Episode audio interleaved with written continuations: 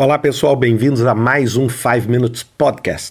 Hoje eu queria falar sobre o modelo Spotify. Não que na verdade exista um modelo ou uma metodologia, mas o Spotify se tornou muito criativo na forma deles conceberem a cultura de trabalho deles, principalmente no desenvolvimento de software, que chamou a minha atenção várias vezes. Eu já toquei em algum dos tópicos que eu vou falar aqui hoje, mas vocês vão ver no modelo do Spotify uma excelente representação do que é criar uma cultura organizacional voltada para entrega, voltada para agilidade. Bem, tudo começou na história do Spotify com relação aos modelos de desenvolvimento por volta de 2008, 2007, quando eles começaram a adotar as práticas de Scrum. Essas práticas, com o crescimento do Spotify, elas começaram a ficar, vamos dizer, burocráticas demais, né? até mesmo esses modelos mais ágeis.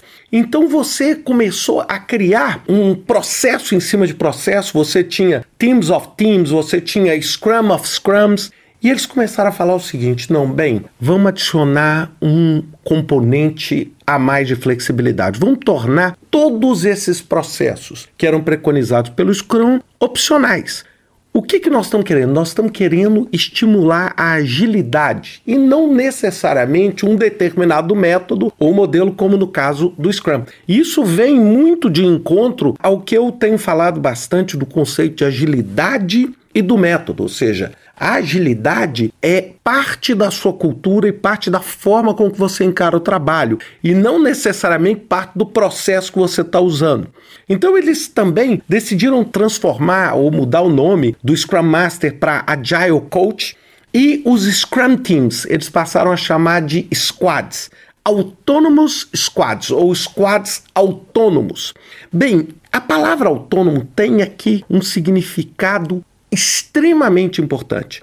Primeiro, os squads, esses grupos de trabalho, são grupos pequenos que têm uma visão comum de longo prazo e é um grupo auto-organizado. Por isso que a gente fala em autonomia.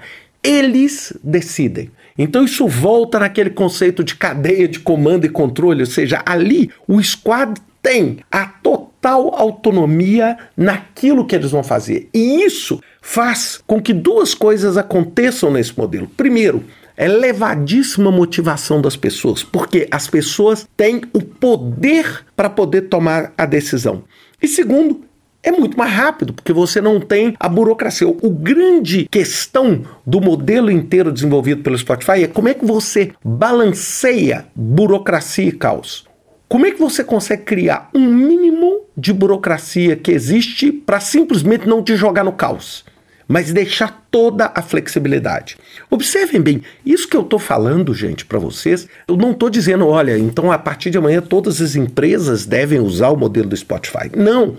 Eu estou aqui querendo dizer é que o Spotify, dentro do modelo de negócios dele, encontrou o melhor modelo e a melhor forma deles trabalharem juntos. Por isso que eu tenho falado muito o seguinte: a gente não pode ficar preconizando um modelo A ou B como se eles resolvessem todos os problemas. O Spotify conseguiu traduzir nesse modelo uma cultura corporativa, uma cultura organizacional de extrema liberdade, de extrema autonomia. Os squads são praticamente autônomos, eles fazem praticamente tudo. E aí é lógico, uma pergunta que a gente faz sempre é o seguinte: poxa, mas se eles são completamente autônomos, não corre o risco de um squad que está fazendo uma determinada funcionalidade para um lado, o outro e para o outro, o outro e para o outro. E aí, nesse vídeo deles, eles falam, ótimo, eles dizem o seguinte, que você tem autonomia, mas você tem um alinhamento de acordo com a estratégia do seu produto, com a estratégia do seu negócio. O exemplo que eles deram é como se você tivesse o governo e as pessoas naquele governo, ou seja, o que faz um bom cidadão é exatamente esse alinhamento. Então, as pessoas têm uma conexão de trabalho bastante solta. Eu não gosto de falar frouxa porque pode dar uma interpretação errada, mas extremamente alinhada. Então eles trabalham com muita independência. Uma das coisas mais interessantes é que eles trabalham muito com collocation e é um desafio que eu queria até depois ouvir. Se algum de vocês tiver alguma ideia no podcast, pode fazer o um comentário. Eu queria entender um pouco o seguinte: como hoje se faz colocation, como é que você coloca as pessoas trabalhando juntos dentro de uma mesma área, que era o conceito desses squads. Se você tem, por exemplo, hoje muita gente trabalhando remotamente, como é que essas ferramentas funcionam? Bem, pessoal, essa é a primeira parte. Na semana que vem eu quero falar um pouco para você sobre alinhamento e autonomia, ou seja, como é que você faz esse balanceamento entre alinhamento e autonomia e como é que você constrói a confiança.